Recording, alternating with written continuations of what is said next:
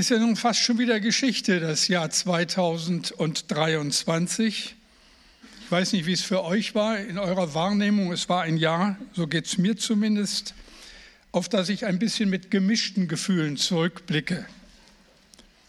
Das Positive, die Corona-Pandemie hat ihren Schrecken verloren.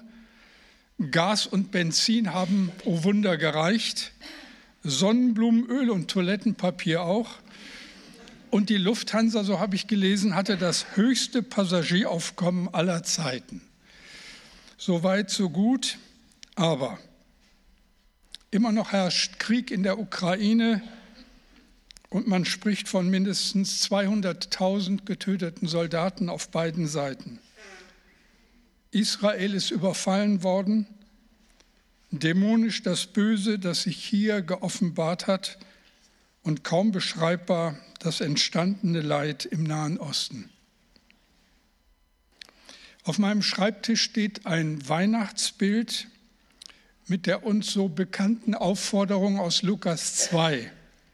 Fürchtet euch nicht.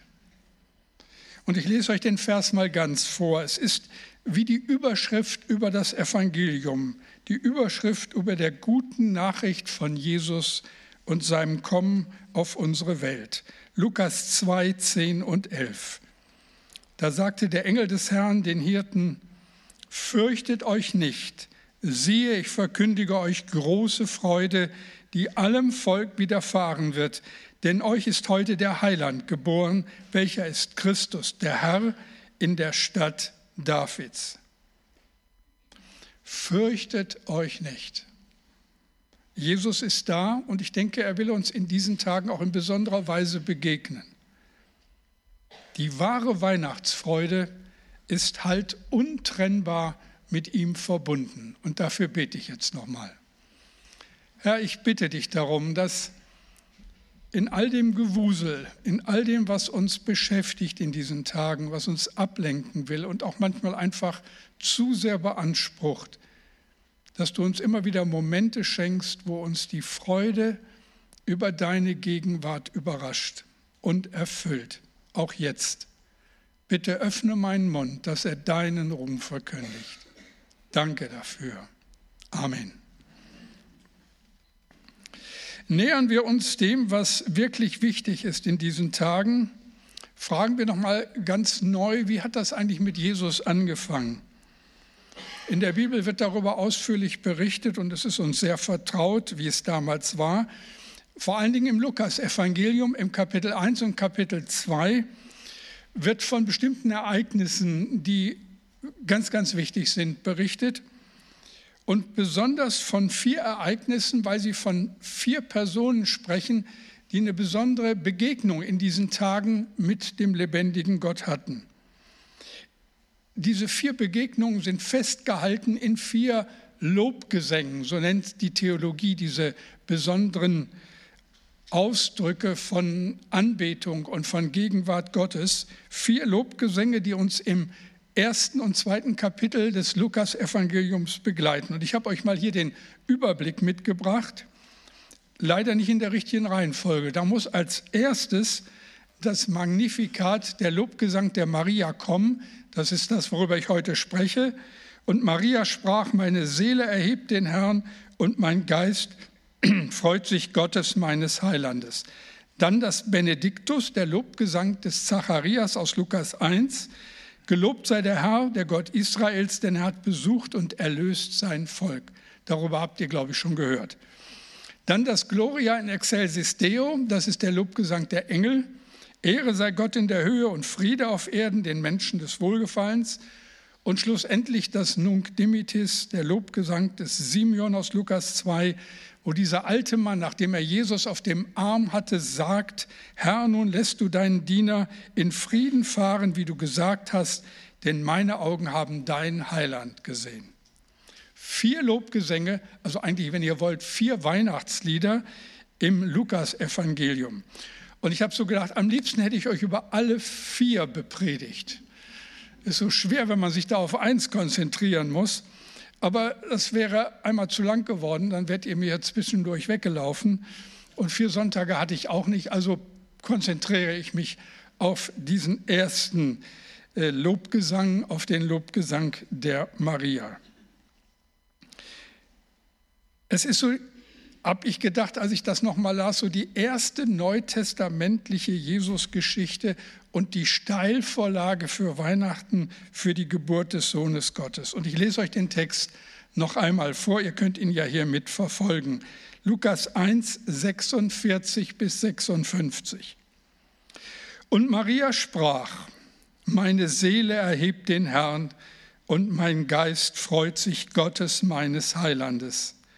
Denn er hat die Niedrigkeit seiner Magd angesehen. Siehe, von nun an werden mich selig preisen alle Kindeskinder, denn er hat große Dinge an mir getan, der da mächtig ist und dessen Name heilig ist. Und seine Barmherzigkeit wäret für und für bei denen, die ihn fürchten. Er übt Gewalt mit seinem Arm und zerstreut, die da hoffärtig sind, in ihres Herzens Sinn. Er stößt die Gewaltigen vom Thron und erhebt die Niedrigen. Die Hungrigen füllt er mit Gütern und lässt die Reichen leer ausgehen. Er gedenkt der Barmherzigkeit und hilft seinem Diener Israel auf, wie er geredet hat zu unseren Vätern, Abraham und seinen Nachkommen in Ewigkeit. Und Maria blieb bei ihr etwa drei Monate, danach kehrte sie wieder heim. Um Maria geht's, um die irdische Mutter Gottes. Als Christen mit vorwiegend evangelischem Hintergrund tun wir uns ja manchmal so ein bisschen schwer, die Rolle Marias angemessen zu würdigen. Aber ihre Rolle in der Heilsgeschichte ist wirklich einmalig, was absolut Besonderes. Aus einem für uns unbekannten Grund hat Gott diese junge Frau aus bescheidenen Verhältnissen erwählt, um seinem Sohn den Eingang in diese Welt zu ermöglichen. Maria wird Jesus zur Welt bringen, den Sohn, zweite Person der heiligen Dreieinigkeit, den Messias. Und wenn man das mal so ein bisschen überlegt, was das für eine Frau bedeutet, was für eine Berufung, was für eine Herausforderung. Einmalig ist ihre Stellung in der Welt- und Heilsgeschichte. Nichts ist mehr so, wie es einmal war. Alles verändert sich für diese junge Frau in dem Augenblick, wo sie Ja sagt zum Willen Gottes. Das ist übrigens eine geistliche Wahrheit, die uns alle angeht. Alles verändert sich für dich in dem Augenblick, wo du zu Gottes Willen Ja sagst. Dann betreten wir den richtigen, den guten, den ewigen Weg. Wie reagiert Maria auf diese unglaubliche Berufung? Zunächst einmal zieht sie sich zurück, verständlich. Sie besucht ihre Verwandte Elisabeth, die in diesen Tagen auch eine besondere Rolle spielt. Maria sucht die Stille, klingt sich aus für drei Monate und bereitet sich auf das vor, was kommen wird. Und in der Stille wird dieses Loblied geboren, das in der Geschichte als Lobgesang der Maria eingegangen ist, das Magnificat. So ein kleiner Tipp für euch für diese letzte Adventswoche. Lest ruhig nochmal zu Hause diesen Text aus Lukas 1, 46 bis 56 immer mal wieder durch und denkt drüber nach. Ich glaube, es lohnt sich. Meine Seele erhebt den Herrn und mein Geist freuet sich Gottes meines Heilandes. Der Lobgesang der Maria, das erste Weihnachtslied. Ich weiß nicht, wie es euch geht, ich höre gerne Musik. Ich habe so eine ganz lange Playlist auf meinem iPhone, wo alle meine Lieblingssongs gelistet sind. Und darunter ist auch ein Lied, das die deutsche Band Silbermond einst bekannt gemacht hat.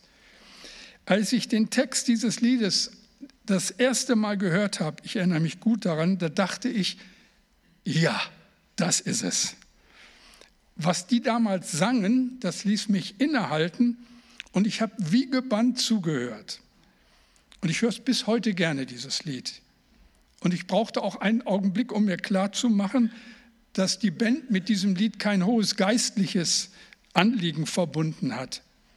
Aber der Text des Liedes ließ mich nicht los, eigentlich bis heute nicht. Viele von euch kennen ihn, er fängt so an. Diese Welt ist schnell und hat verlernt, beständig zu sein, denn Versuchungen setzen ihre Frist. Doch bitte schwör, wenn ich wiederkomme, alles noch beim Alten ist. Gib mir ein kleines bisschen Sicherheit in einer Welt, in der nichts sicher scheint. Gib mir in dieser schweren Zeit irgendwas, das bleibt. Wow, habe ich gedacht. Und dann der Schluss. Ein paar Zeilen, die mir merkwürdig vertraut erschienen. Gib mir einfach nur ein bisschen Halt und wieg mich einfach nur in Sicherheit. Hol mich aus dieser schnellen Zeit, nimm mir ein bisschen Geschwindigkeit. Ich dachte, es klingt wie ein Gebet.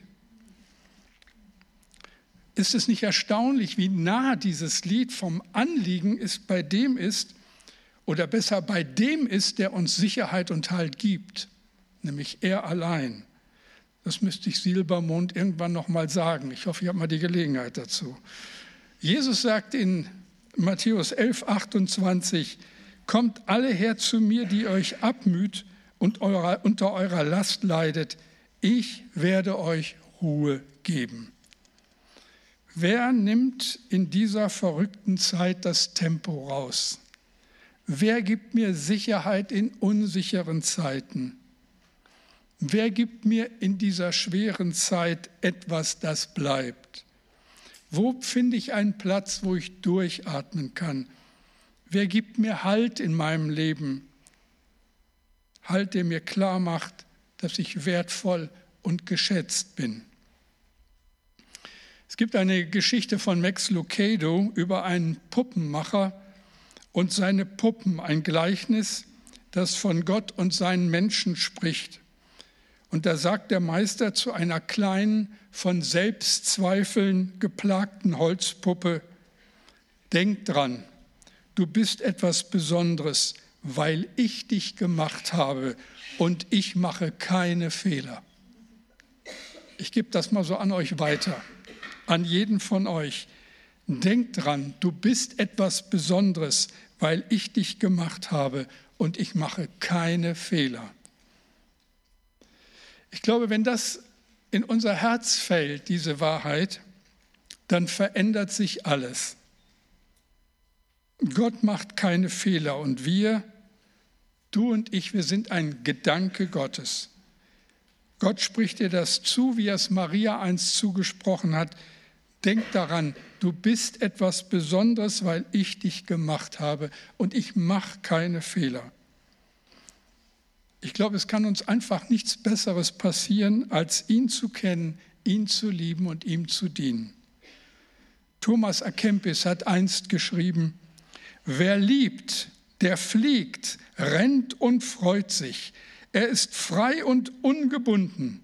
Er gibt alles für alle und hat alles in allem, weil er in dem ruht, der über allen Dingen steht und von dem alles Gute kommt und zu dem alles Gute geht.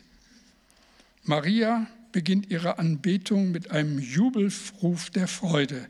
Lukas 1, 46 und 47.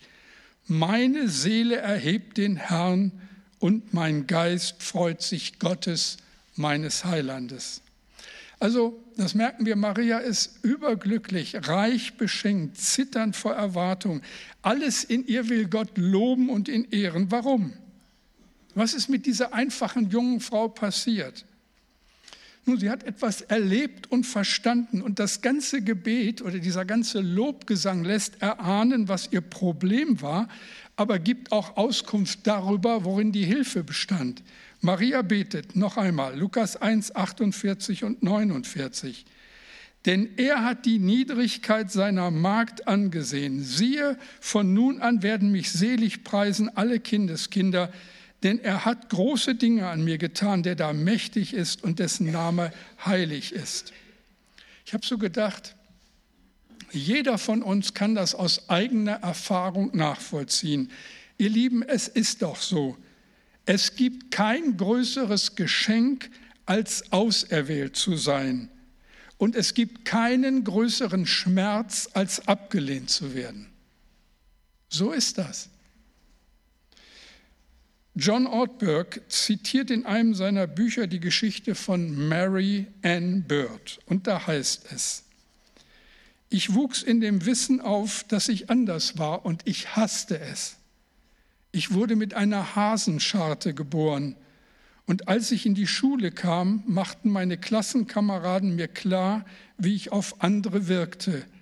Ein kleines Mädchen mit einer missgestalteten Lippe und einer entstellten Sprache. Ich war überzeugt, dass niemand außer meiner Familie mich lieben konnte. Im zweiten Schuljahr gab es jedoch eine Lehrerin, die wir alle liebten. Die kleine, rundliche und fröhliche Dame hieß Mrs. Leonard, eine sprühende Person. Einmal im Jahr machten wir einen Hörtest und schließlich war ich an der Reihe. Ich wusste aus vergangenen Jahren, dass die Lehrerin dabei am Pult saß, irgendetwas flüsterte, während wir an der Tür standen und uns ein Ohr zuhielten. Sätze wie der Himmel ist blau oder hast du neue Schuhe, die wir dann wiederholen mussten. Da stand ich dann und wartete auf die Worte, die ihr Gott in den Mund gelegt haben musste. Jene sieben Worte, die mein Leben veränderten. Mrs. Leonard flüsterte, ich wünschte, du wärst meine kleine Tochter. An dem Tag, an dem der Engel zu Maria sagt, fürchte dich nicht, Maria, du hast Gnade vor Gott gefunden, an dem Tag verändert sich alles. Und Maria begreift, ich bin wertgeachtet. Ich, der ich aus so einfachen Verhältnissen komme, der ich ein Nichts bin. Ich bin wertgeachtet, geschätzt, ausgerechnet ich. Ich bin auserwählt und auserwählt sein bedeutet, ich bin geliebt. Und ich muss es mir nicht verdienen. Es ist einfach passiert. Gott ehrt mich und ich muss nur Ja sagen. Ihr Lieben, ich weiß nicht, ob uns bewusst ist, wie wichtig das für uns ist. Wie wichtig ist das für uns armselige Menschen mit verbogenem Geist, verkümmerten Herzen und aufgescheuchten Seelen. Auserwählt sein verändert alles.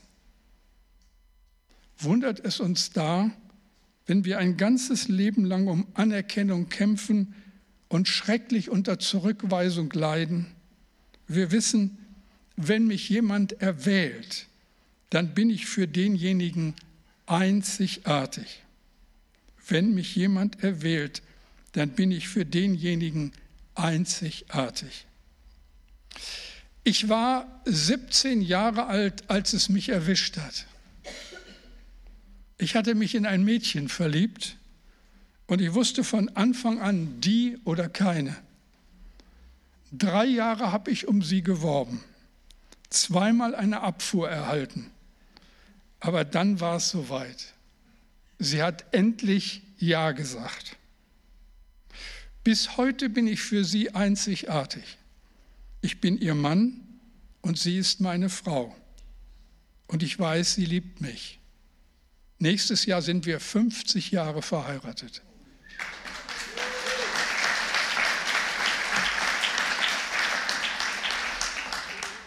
Ich finde das der Hammer. Du darfst das wissen und du musst das wissen. Gott hat dich erwählt und liebt dich mit atemberaubender Liebe. Ihm war klar, was aus dir einmal wird. Das hat ihn nicht davon abgehalten, dich zu erwählen. Noch bevor diese Welt entstanden ist, hat er dich umworben und nicht locker gelassen, bis du endlich Ja sagst. Vielleicht hast du Mühe mit diesen Gedanken und leidest unter diesen elenden Minderwertigkeitskomplexen und kommst da nicht wirklich raus. Aber ist dir schon einmal der Gedanke gekommen, wie privilegiert du bist, einzig und allein dadurch, dass du hier sitzen darfst und ein Kind Gottes geworden bist? Ich weiß gar nicht, ob wir dieses Wunder überhaupt angemessen würdigen können, außer eben laut Amen oder Halleluja zu sagen. Und ich habe so für mich gedacht, kann mir mal einer erklären, warum ich heute Morgen hier stehen darf und nicht irgendwo beim Frühshoppen sitze und über das 17 Millionen Euro, 17 Milliarden Euro Defizit der Regierung diskutiere. Was für ein Privileg, hier zu sein und nicht an irgendeinem blöden Stammtisch zu sitzen. Was für ein Privileg, ein Kind Gottes zu sein. Was für ein Privileg, in einer Tradition zu Hause zu sein, die fast 2000 Jahre alt ist, die Gott seiner Kirche geschenkt hat. Einer Gemeinde anzugehören, die er liebt und gedeihen lässt. Menschen, Brüder und Schwestern nennen zu dürfen, die er auserwählt und geliebt hat, so wie dich. Was für ein Privileg. Und das kann ich nicht fassen, ihr merkt schon, da fange ich auch ein bisschen fließend an zu stottern.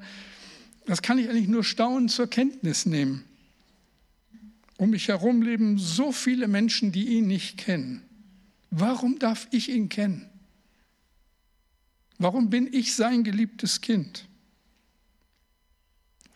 Das sind Fragen, die mich mit Staunen innehalten lassen und mein Leben verändern, genauso wie sie dein Leben verändern.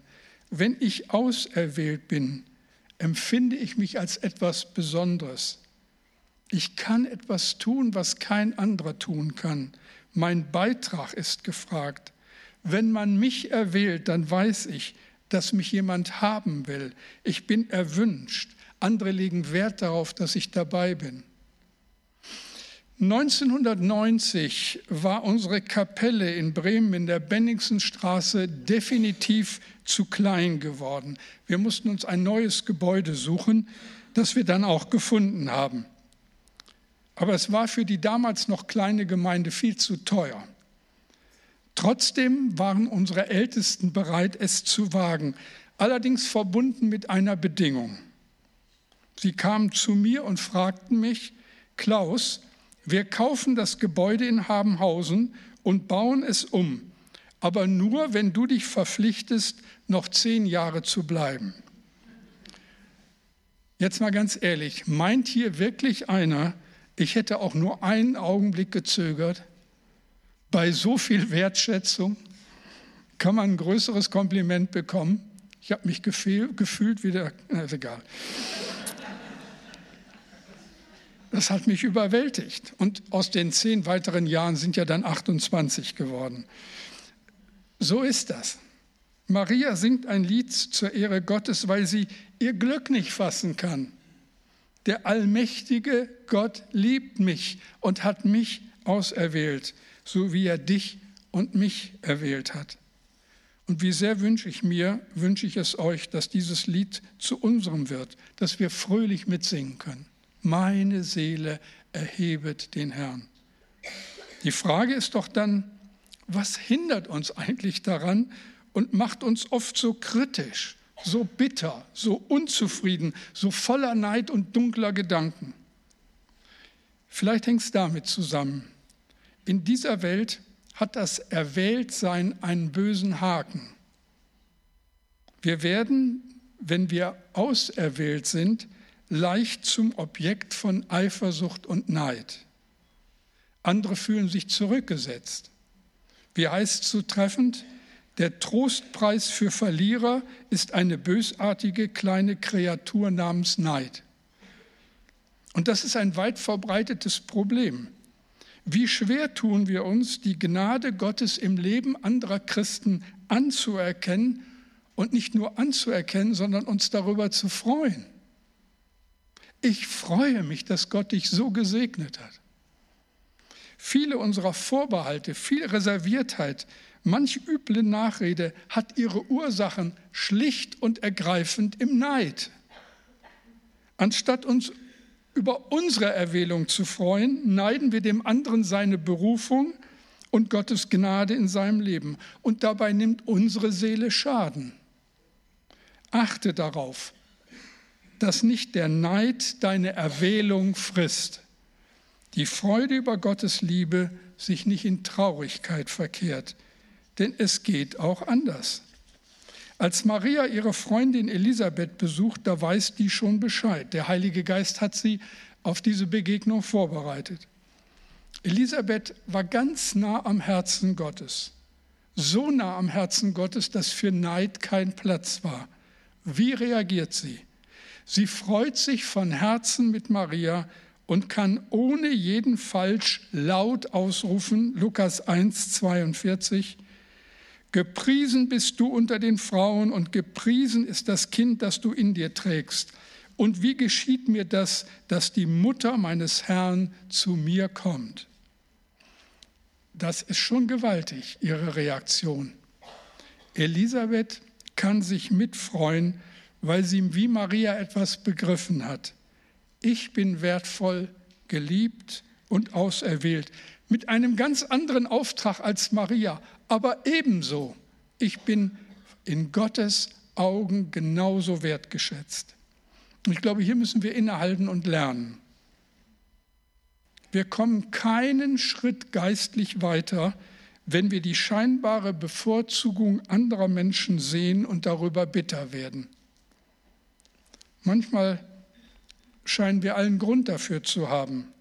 Das Leben ist halt nicht fair. Und immer wieder werden Menschen an uns schuldig, werden bevorteilt, während man uns übersieht. Und das macht uns krank und bitter. Vorwürfe und Anklagen nehmen von unseren Gedanken Besitz. Und die Frage ist doch, wer hilft mir daraus? Ich denke, allein die Anbetung, allein der Dank gegenüber unserem großen Gott. Frage, hat er einen Fehler gemacht, als er dich geschaffen hat?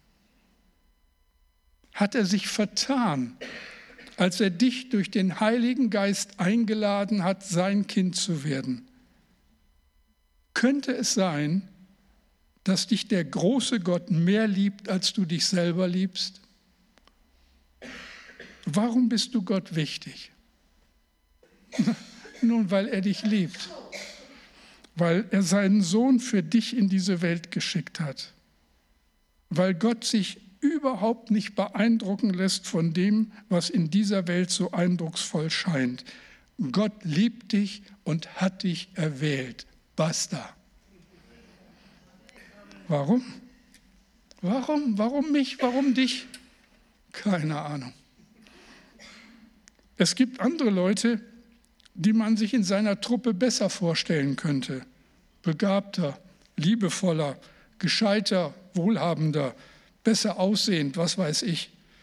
Aber Gott hat eigenartige Auswahlkriterien. Lukas 1, 51 bis 53. Er übt Gewalt mit seinem Arm und zerstreut, die hoffärtig sind in ihres Herzens Sinn. Er stößt die Gewaltigen vom Thron und erhebt die Niedrigen. Die Hungrigen füllt er mit Gütern und lässt die Reichen leer ausgehen. Wisst ihr, der Sohn Gottes kommt in einer Krippe zur Welt. Sein irdischer Vater ist Handwerker, seine Mutter eine normale junge Frau, seine ersten Gäste denkbar einfache Leute. Offensichtlich zählen bei Gott andere Werte, als wir es oft vermuten. Er hat ein Herz für die Armen, ein Febel für Demütige, offene Arme für Versager, unendliche Liebe für Menschen mit zerbrochenen Herzen. Aber mit stolzen, uneinsichtigen, überheblichen, selbstsicheren Menschen kann er nichts anfangen. Macht und Einfluss imponieren ihn nicht äußeren Schein entlarvt er. Er übt Gewalt mit seinem Arm und zerstreut, die hoffärtig sind, in ihres Herzens Sinn. Er stößt die Gewaltigen vom Thron und erhebt die Niedrigen. Und deshalb ist Maria überwältigt von der Gnade Gottes. Sie versteht plötzlich, dass Gott uns nicht auserwählt, weil wir etwas vorzuweisen haben, sondern einfach so. Aus für uns nicht nachvollziehbaren Gründen will er uns, liebt er uns und begegnet er uns. Wie singt Silbermond? Gib mir ein kleines bisschen Sicherheit in einer Welt, in der nichts sicher scheint. Gib mir in dieser schweren Zeit irgendwas, das bleibt. Wie gesagt, wenn ich die Chance hätte, ich würde es Ihnen so gerne sagen, er hält euch. Er liebt euch. Er ist eure Sicherheit und er schenkt Freiheit. Oder ich würde Ihnen gern mit einem Lied antworten, das wir früher oft in unseren Gemeinden gesungen haben, ein Lied von Albert Frei. Es gibt bedingungslose Liebe, die alles trägt und nie vergeht. und unerschütterliche Hoffnung, die jeden Test der Zeit besteht. Es gibt ein Licht, das uns den Weg weist, auch wenn wir jetzt nicht alles sehen. Es gibt Gewissheit unseres Glaubens, auch wenn wir manches nicht verstehen. Er ist das Zentrum der Geschichte. Er ist der Anker in der Zeit. Er ist der Ursprung allen Lebens und unser Ziel in Ewigkeit. Christen sind Menschen, die ihre Erwählung feiern und sich unbegreiflicher Wertschätzung erfreuen. Mir ist das in den ersten Jahren meines Pastorendaseins immer wieder so bewusst geworden, auch anhand eines Bibelverses, der mich begleitet hat. 1. Korinther 7, Vers 23. Ihr seid teuer erkauft, werdet nicht der Menschen Knechte. Vergesst das nie. Teuer erkauft, unendlich wertgeschätzt. Vor 2000 Jahren hat der Sohn Gottes seine himmlische Wohnung, seine himmlische Herrlichkeit mit einer Bretterbude vertauscht und damit ein für allemal klar gemacht. Johannes 3, Vers 16. So sehr habe ich diese Welt geliebt, dass alle, die an mich glauben, nicht verloren gehen, sondern das ewige Leben haben. Da bleibt mir nur dich zu fragen, glaubst du das? Hast du das? Solltest du Gast hier in diesem Gottesdienst an diesem Sonntag sein, eher zufällig in diesem Gottesdienst, dann frage ich das umso nachdrücklicher. Glaubst du das? Hast du das? Wenn wir ein wenig innehalten, ein wenig Geschwindigkeit rausnehmen und uns besinnen, dann bleibt ein wenig Zeit, um von Maria zu lernen, von ihrem Lied, von ihrer Art, Gott anzubeten. Wir können ein Lied von der bedingungslosen Liebe Gottes singen. Meine Seele preist die Größe des Herrn. Beten wir. Herr, und da fällt es mir schwer, die richtigen Worte zu finden und das angemessen auszudrücken. Du kennst mein Herz. Du kennst unser Herz weißt auch, wie oft uns das so gar nicht bewusst ist, wie Erwählung und Geliebtsein in den Hintergrund tritt angesichts all der Dinge, die uns tagtäglich beschäftigen. Aber bitte in dieser Zeit ganz besonders, jetzt um das Weihnachtsfest herum, lass uns das neu sehen und neu erkennen, wie wertgeschätzt wir sind, wie geliebt, wie auserwählt und wie viel Grund wir haben, dich zu ehren. Wir beten dich an, Herr, und danken dir für deine Liebe, danken dir für so viel Gnade. Amen.